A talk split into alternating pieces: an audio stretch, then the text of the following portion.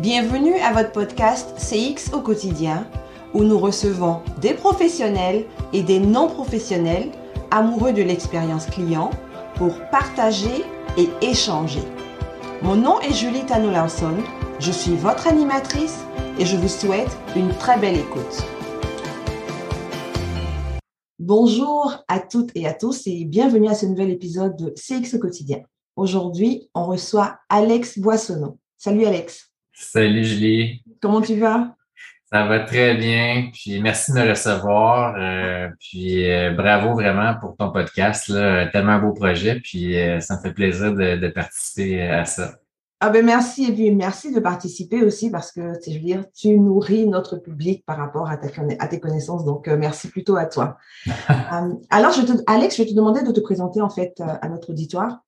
Donc, euh, certainement, avec plaisir. Donc, Alex Bossonneau, euh, je suis d'abord un heureux papa d'une petite fille de deux ans. Et euh, après ça, ben, je suis un conseiller en expérience client et en croissance de revenus et fondateur d'une nouvelle entreprise, en fait, là, nommée Artefact. Donc, j'ai un bagage dans, j'ai une formation en communication organisationnelle, puis j'ai eu différentes certifications là, non, une qui était plus intéressante euh, pour moi, qui était vraiment la certification Forrester en expérience client. Mm-hmm. Puis, euh, en gros, au niveau de l'entreprise, ben, on aide les entreprises en contact avec le client dans un stade de croissance ou mm-hmm. de redéfinition à combler finalement l'écart entre la promesse client puis l'exécution. Donc, pour résoudre cet écart-là, j'utilise une méthodologie qui est construite autour du principe d'augmenter la désirabilité de la proposition de valeur d'une entreprise, puis de réduire finalement la friction dans les opérations pour livrer cette proposition de valeur. On pourrait se demander, peut-être pour ceux qui sont moins familiers, bon, c'est quoi une proposition de valeur? Oui, exactement. ben, c'est la promesse client des bénéfices attendus dans l'utilisation des produits et services de l'entreprise, tout simplement. C'est aussi simple que ça. Donc, en gros, ce qu'on propose, nous, c'est un audit de la proposition de valeur avec une approche outside-in, dans le sens qu'on part du client d'abord pour ensuite regarder les processus, les systèmes et les talents, puis comprendre finalement l'écart et les leviers d'opportunité pour réduire, en fond, l'écart en ce qui est attendu puis ce qui est livré. Donc, euh, ce qui est intéressant aussi, là, finalement, c'est de voir, puis ça va me faire plaisir d'en parler, mais c'est comment mon parcours finalement et mon cheminement m'ont mené un peu vers cette vision-là, vers cette approche-là, puis comment je l'ai bâti petit à petit. donc, ça, va me faire plaisir de, vous en parler. Ouais, OK. Alors, mais déjà, félicitations pour ton enfant. Merci. et, euh, et l'autre chose aussi, lorsque tu parles de promesses clients, est-ce que est-ce qu'on peut simplifier en disant c'est ce que l'entreprise dit que le client va recevoir comme service ou produit quand il va interagir avec lui. Exact. C'est ça? C'est exactement ça. Exact. Alors, donc tu parlais, alors tu as déjà entamé notre thème qui est désirabilité versus friction en expérience client. Est-ce que tu peux définir encore un peu plus, c'est quoi pour toi désirabilité? Est-ce que c'est la désirabilité par rapport au client, la désirabilité par rapport à l'entreprise? C'est quoi la désirabilité? Ben, je vais en parler, je pense, euh, clairement à profondeur, mais euh, ce qui est le, point, je te dirais, c'est que j'ai construit plusieurs éléments. Puis, tu sais, la, la désirabilité de la friction, en fait, ça part d'un élément qui est très connu en expérience client, ce qui est toute la notion de bâtir une expérience mémorable puis de résoudre la friction. Tu sais. Euh, par contre, c'est que je suis venu coller des morceaux finalement autour de cette thinking-là qui, pour moi, représentait pas nécessairement l'ensemble du carré de sable du CX aussi. Et quand je parle de désirabilité friction, je le prends d'abord d'un point de vue justement de se dire, mais comment pouvons-nous prendre la proposition de valeur de l'entreprise et de mhm. faire en sorte qu'elle soit la plus désirable possible, oui, pour le client, mais ça, c'est la job du marketing aussi, mais désirable à l'interne aussi. C'est là que le CX peut vraiment venir créer de la valeur, finalement. C'est entre ce qui est promis au client par les équipes marketing, puis ce qui va être exécuté, mais il faut aussi faire vivre cette vision, cette promesse client-là à l'interne, chez les gestionnaires aussi, qui, eux, vont guider leurs équipes à exécuter cette promesse client-là. Et dans le fond, on peut vraiment, après ça, venir attacher différents éléments. Ben, la friction, dans le fond, ça va être aussi une dynamique beaucoup plus euh, d'amélioration continue souvent pour adresser des irritants clients, etc. Les KPI sont pas les mêmes non plus. D'un point de vue désirabilité, on est beaucoup plus sur des éléments un peu comme les NPS, d'un point de vue plus stratégique. On va être sur des KPI ou sinon plus opérationnels comme la qualité de service qui est rendue par l'employé. Puis d'autre côté, en termes de friction, on est plus sur l'exemple du Customer Preferred Score, le CES, mm-hmm. euh, d'un point de vue stratégique. Puis ou sinon, bon, le, le le temps de livraison ou sinon euh, la rapidité aux caisses, etc. Donc, c'est vraiment deux terrains de jeu, mais sur lesquels finalement on peut vraiment travailler deux approches bien différentes, mais qui font vraiment, je trouve, un portrait après ça 360 de l'impact qu'on peut avoir d'un point de vue expérience client sur une organisation, puis d'un point de vue transformationnel aussi. Puis, je vais en parler un peu dans mon parcours, mais clairement que j'ai j'ai une passion un peu pour la transformation des modèles d'affaires d'un point de vue de l'expérience client finalement. Alors, je vais te laisser le, plateau pour parler de ton parcours justement qui t'a emmené à ça. Bien, super. Donc, euh, en fait, euh, durant mes études, euh, quand j'étais à l'université, je travaillais en boutique. Donc, j'étais dans les ventes dans le domaine des telcos. Puis, finalement, j'y suis resté pour les 14 années suivantes. donc, je suis resté dans le retail et dans les télécoms vraiment toute ma carrière. Et dès le début de ma carrière, donc quand j'ai terminé l'école, puis je suis rentré au, bureau finalement, je suis sorti des boutiques, mon levier de crédibilité, en fait, c'était autour du fait que je venais des boutiques. Donc, j'étais connecté sur les clients, j'étais connecté sur le terrain. Donc, rapidement, même pour le management, ils étaient toujours intéressés d'avoir mon point de vue parce que j'étais encore bien connecté sur cette réalité-là. Mm-hmm. Puis du fait que ma formation est en communication, un des premiers mandats que j'avais, c'était d'assurer finalement la communication vers l'ensemble des boutiques. Et ça me plaçait finalement dans un rôle entre le marketing beaucoup, les autres départements et les opérations et les boutiques. Donc, je suis rapidement un peu devenu l'intermédiaire entre les équipes du bureau puis le terrain finalement. Mm-hmm. Donc, je me suis un peu développé à l'intersection entre le marketing et les ventes. Puis j'ai réalisé que le point de rallye, d'une certaine façon, entre ces deux équipes-là, parce que mm-hmm. souvent, il y a des points de vue divergents, c'est bien normal, mais il reste que quand on parle du client, c'est toujours la meilleure façon de rallier tout le monde. Donc, euh, et d'autant plus que étant un jeune âge dans une position quand même de leadership, mais c'est pas Alex Boissonneau qui, qui parle de son opinion, c'est le client. Donc, euh, ça, ça facilite les choses aussi. Donc, c'est des éléments que rapidement, j'ai appris à, jouer et à travailler autour.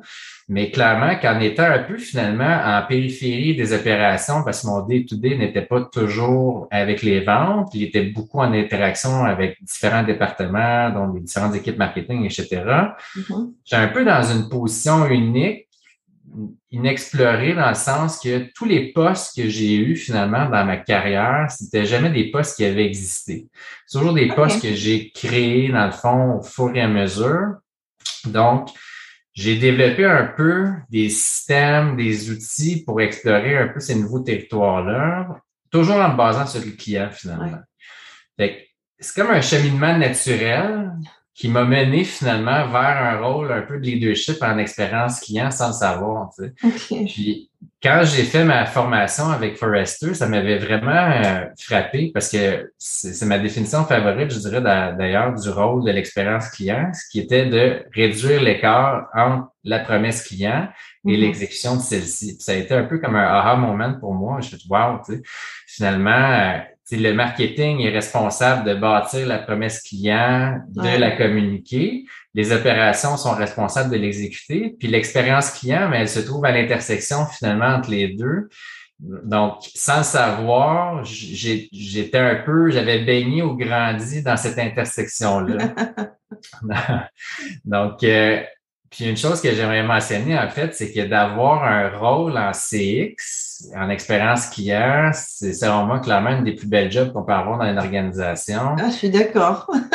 Parce que c'est tellement un rôle qui est transversal. Tu peux toucher au numérique, tu peux toucher aux canaux traditionnels, tu es dans la stratégie, tu es dans le tactique, tu es dans les opérations. C'est c'est sûr que ça requiert une grande compréhension de l'organisation, je dirais, du marché, de son environnement. Donc, ça peut être challengeant, clairement, de, de ce côté-là. Puis de naviguer finalement entre la vision puis l'exécution aussi, c'est pas toujours évident. C'est deux modes, c'est deux modes un peu aussi même mm-hmm. intellectuels, je dirais.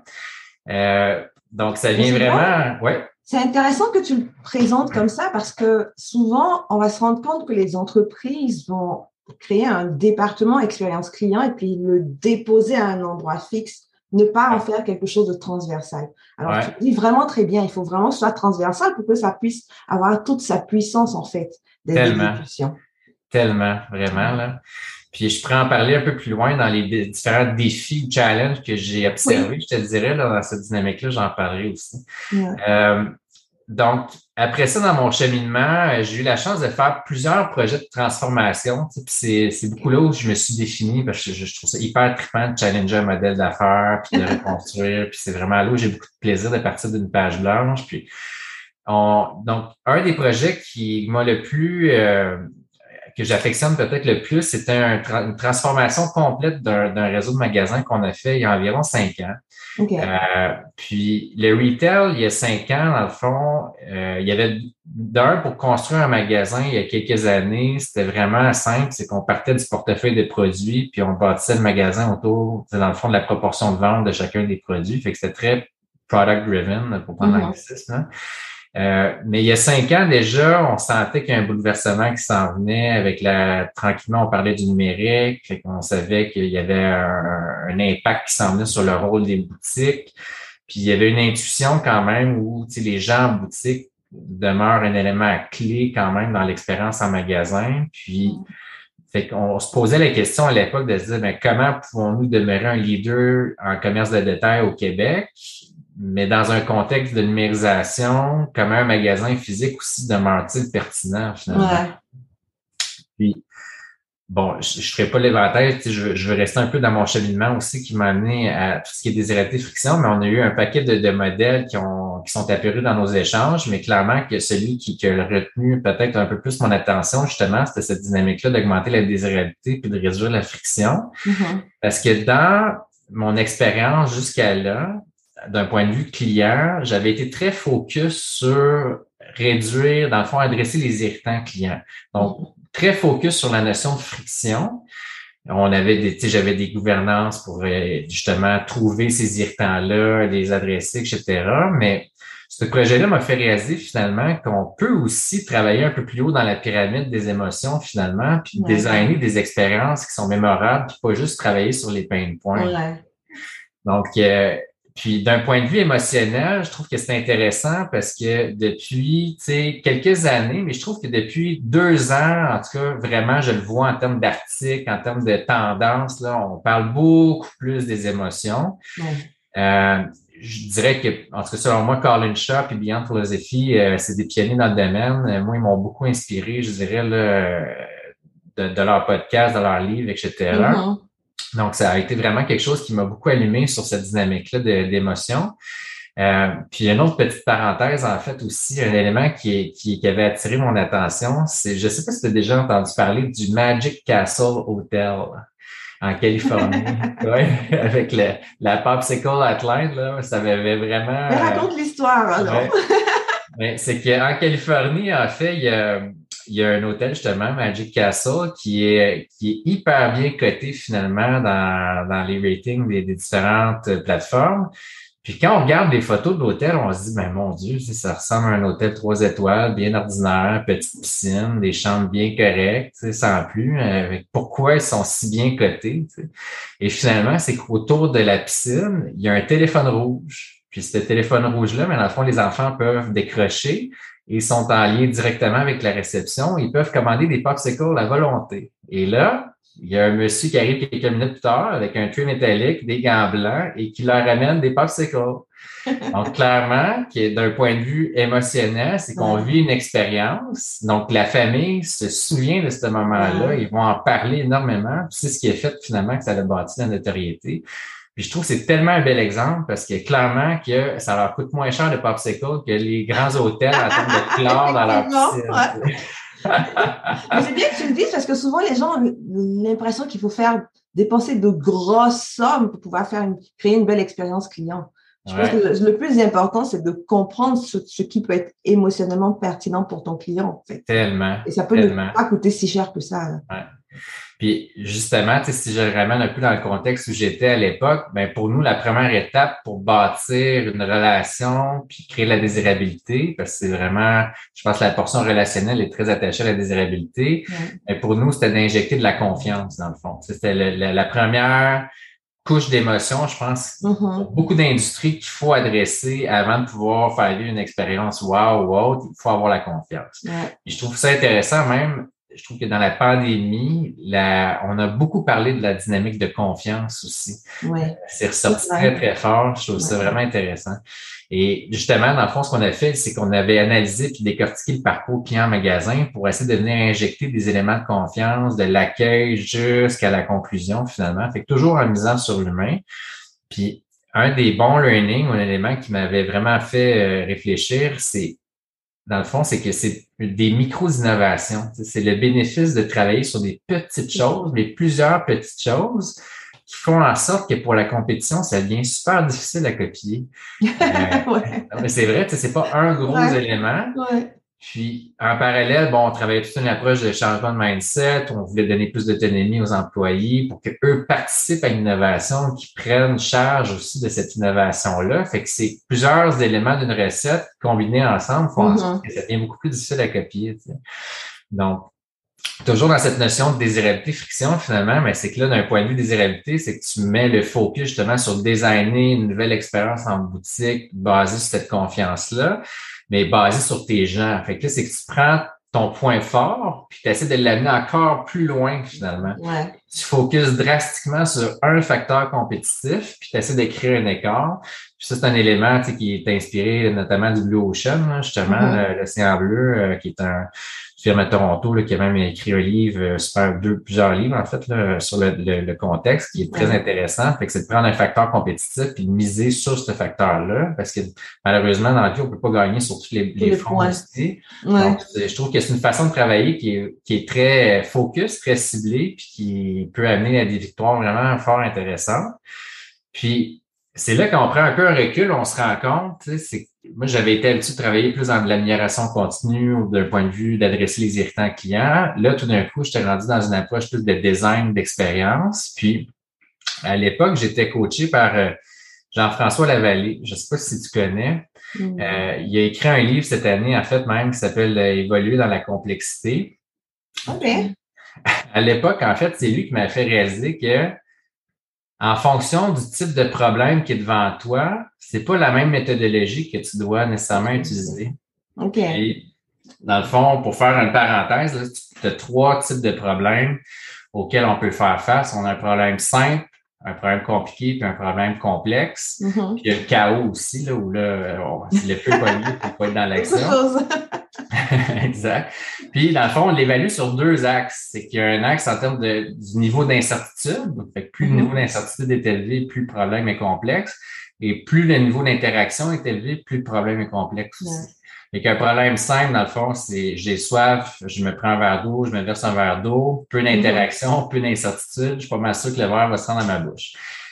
Problème compliqué, on est très performant, je pense, là-dedans, c'est bâtir une maison, construire un pont. On connaît la réponse. On sait qu'il faut bâtir une maison, on sait qu'il faut bâtir un pont, mais il y a des poches d'incertitude. On, pour bâtir le pont, peut-être qu'on ne connaît pas les composants du sol, fait qu'on va prendre cette poche d'incertitude-là, on va la mettre dans le diagramme de gamme, puis on va la mettre dans notre gestion de projet, puis on va mm-hmm. l'adresser. Donc, on est vraiment en gestion de projet traditionnel. Et après ça, on arrive devant le problème complexe où, un exemple, ma fille de deux ans, je peux pas faire un plan stratégique pour décider où ce qu'elle va être. trop d'incertitudes, beaucoup trop d'interactions dans un parcours. effectivement. Euh, les, les, problèmes environnementaux, c'est un bel exemple aussi. Euh, il y a plusieurs solutions possibles aussi. Donc, euh, bref, c'est un, un, livre qui est super intéressant, je vous le recommande. Là. Mais le, point dans tout ça, c'est que pour moi, ça a été vraiment un, un autre un peu aha moment dans ma carrière où j'avais toujours performé parce que j'avais les bonnes réponses. Puis là, tout d'un coup, j'étais devant un problème où j'avais pas la réponse. Mm-hmm. Personne n'avait la réponse. Il fallait poser les bonnes questions. Et, changer ce mindset-là, honnêtement, pour moi, ça a été quand même très difficile. Ça a pris euh, beaucoup de coaching, plusieurs mois, pour vraiment des questions ouvertes, la puissance de ces questions-là. Puis j'ai réalisé après ça dans mon cheminement encore, après ça dans mon parcours euh, en expérience client, c'est que en expérience client, ça devient un outil hyper important aussi. La qualité des questions qu'on va poser vont nous amener sur des chemins euh, hyper différents en fonction de la puissance, de la profondeur aussi qu'on va avoir dans ces questions-là. Puis même euh, pour aller encore plus loin, je me souviens d'une entrevue de Tim Ferriss, là, un Américain qui, qui, fait des entrevues des, des gens qui sont super mm-hmm. performants dans leur domaine. Puis il y a quelqu'un qui avait dit, la qualité des questions que tu vas poser dans ta vie peut définir la qualité du design de ta vie. J'avais tout wow. C'est quand même puissant. Donc, euh, clairement, on peut appliquer la même chose d'un point de vue euh, du travail aussi. Mm. Donc, euh, c'est un peu, je te dirais, le, le, parcours que j'ai eu finalement qui m'a mené là, euh, donc, rapidement, on peut comprendre que ce modèle-là, il, m'a été inspiré de plusieurs euh, projets ou plusieurs cheminements euh, professionnels, mais j'en suis arrivé à ça vraiment sans nécessairement savoir. Puis, je suis pas certain que les gens se, se lèvent un matin. Ben, quand j'étais jeune, j'avais aucune idée que j'arriverais non plus dans, le domaine de l'expérience client. C'est, il n'y a personne vraiment qui savait lire, en s'entendant que tous ceux qui sont dans le domaine de l'expérience client n'ont pas forcément, s'ils sont s'ils existent depuis longtemps, là, n'ont pas forcément commencé en tant qu'expérience client. Ça s'appelait pas comme ça avant. Exact. Exact. Ouais, effectivement. et euh, c'était quoi l'impact, en fait, de cette, de cette euh, stratégie ou de cette approche que tu as utilisée par rapport à vos magasins, aux magasins que vous aviez fait? Ça a été un, impact majeur euh, dans le sens que tu sais, quand on fait une, rénovation dans le retail, normalement, tu sais, on voit un lift dans les ventes euh, de 15% je parle des ventes en premier parce que c'est sûr, la notion de revenu est toujours super importante. Euh, dans le cas de ce projet-là, on avait même observé des livres de 30-40% en termes de performance. Euh, pour la première fois, on intégrait des copies aussi comme le Customer Lifetime Value, le CLV. Donc là, on avait vu un boost de 10 points aussi. fait vraiment en termes de loyauté, de rétention, on avait vraiment eu un super bel impact d'un point de vue NPS aussi euh, global sur les réseaux, on voyait vraiment des résultats d'une hausse de 5 à 10 points. Donc, sur tous les indicateurs de performance, finalement, le fait d'avoir travaillé cette approche-là où on avait donné beaucoup d'autonomie finalement aux employés, ça avait donné vraiment comme un nouveau souffle dans le réseau. Puis euh, on avait même fait un bootcamp en fait, donc c'était pas juste une rénovation de magasin, c'est que trois semaines avant la réno, on prenait les, gestionnaires en cohorte, puis là on leur expliquait le mindset, le changement d'approche, parce qu'on se rendait compte souvent que les gestionnaires de premier niveau, tout le poids était sur eux. C'est eux qui faisaient les erreurs, c'est eux qui faisaient. c'est non, vous allez vous mettre en périphérie de votre équipe, puis c'est votre équipe aussi qui va prendre euh, une partie des responsabilités. Donc, c'est pas à vous de faire toujours les erreurs, faire engager vos, employés dans cette démarche-là aussi, etc. Fait que c'était vraiment tout ce changement de mindset-là qui est venu s'opérer, puis qui a vraiment créé énormément de mobilisation à l'interne. Ça, on en parle beaucoup. Tu sais, l'expérience client, l'expérience employé, c'est intimement connecté. je pense que les gros leviers de la transformation étaient beaucoup, beaucoup sur l'expérience employée, définitivement. Alors, donc, si je comprends bien la, formule magique, on va l'appeler un peu comme ça, ça a été premièrement de créer cette dynamique expérience employée pour créer cet engagement. Ça a été de travailler en gros les moments de vérité, puis travailler plus les moments de désirabilité que les moments de friction. Exact, exactement. Ouais. Alors, donc, pour ceux qui ne savaient pas, ça, c'est une recette qui marche. il y a des challenges autour de ça, par contre. Oh, Pardon, j'ai pas compris? Il y a beaucoup de challenges quand même dans tout ça. Ça se fait pas par magie non plus. Non, évidemment, c'est sûr. Mais en fait, c'est bien que c'est bien que tu l'expliques de cette manière parce que généralement, on va partir sur le en fait le parcours client, on travaille les points de friction. Mm-hmm. Et c'est drôle parce qu'il y a quelques semaines, la semaine dernière, enfin il y a deux semaines, je participais à un panel où on, euh, il se posait la question est-ce que on travaille à augmenter les points de désirabilité, les points les plus importants, donc positifs pour le client, ou on travaille à réduire les, points de friction. Et puis, tu sais, on était comme, OK, ouais, mais c'est, c'est pas évident de répondre forcément à la question parce que les deux sont comme importants. Mais là, tu viens de montrer aussi que, en fait, on peut choisir l'une ou l'autre des approches, mm-hmm. mais il faut, il faut bien la faire, puis il faut avoir tous les éléments qu'il faut pour bien construire cette approche-là. Et puis, généralement, les, les gens parlent pas beaucoup de cette approche de désirabilité. Ils vont souvent parler de l'approche de friction. Et c'est là où je trouve c'est pertinent ce que tu es en train de dire parce que il faut que les gens sachent aussi que c'est pas juste les points de friction on peut travailler de l'autre manière aussi. Puis eh, ça fonctionne. La preuve, tu viens de nous donner euh, la preuve flagrante que ça fonctionne bien. Ouais, vraiment. ça a été vraiment un apprentissage pour moi, justement, cette portion de désirabilité-là qui est beaucoup moins euh, communiquée euh, définitivement. Ouais. effectivement. Écoute, Alex, je suis vraiment, tu sais, comme je te disais dès le départ, tu apportes un éclairage nouveau justement sur cet angle-là. Puis je t'en remercie beaucoup, beaucoup, beaucoup. Euh, si quelqu'un veut entrer en contact avec toi, veut en savoir plus sur ton approche, etc., etc., comment il peut te rejoindre? Euh, dans le fond, j'ai un, j'ai un site qui est businessartifacts.com qu'on pourra probablement mettre dans les liens. Euh, Exactement. Dans les liens de, de, de, de description et aussi sur LinkedIn, ils vont être, ils vont être marqués. Puis clairement, sur LinkedIn, euh, ça me fait plaisir aussi, là, Alex Boissonneau, vous fallait sur mon profil m'écrire, euh, je vais vous connecter aussi, ça va me faire plaisir de discuter. Puis je mettrai aussi mon adresse courriel, alex.boissonneau@gmail.com. Vous pouvez me rejoindre aussi là, de cette façon. Euh, ça va me faire plaisir de, de discuter avec vous de désirabilité de friction.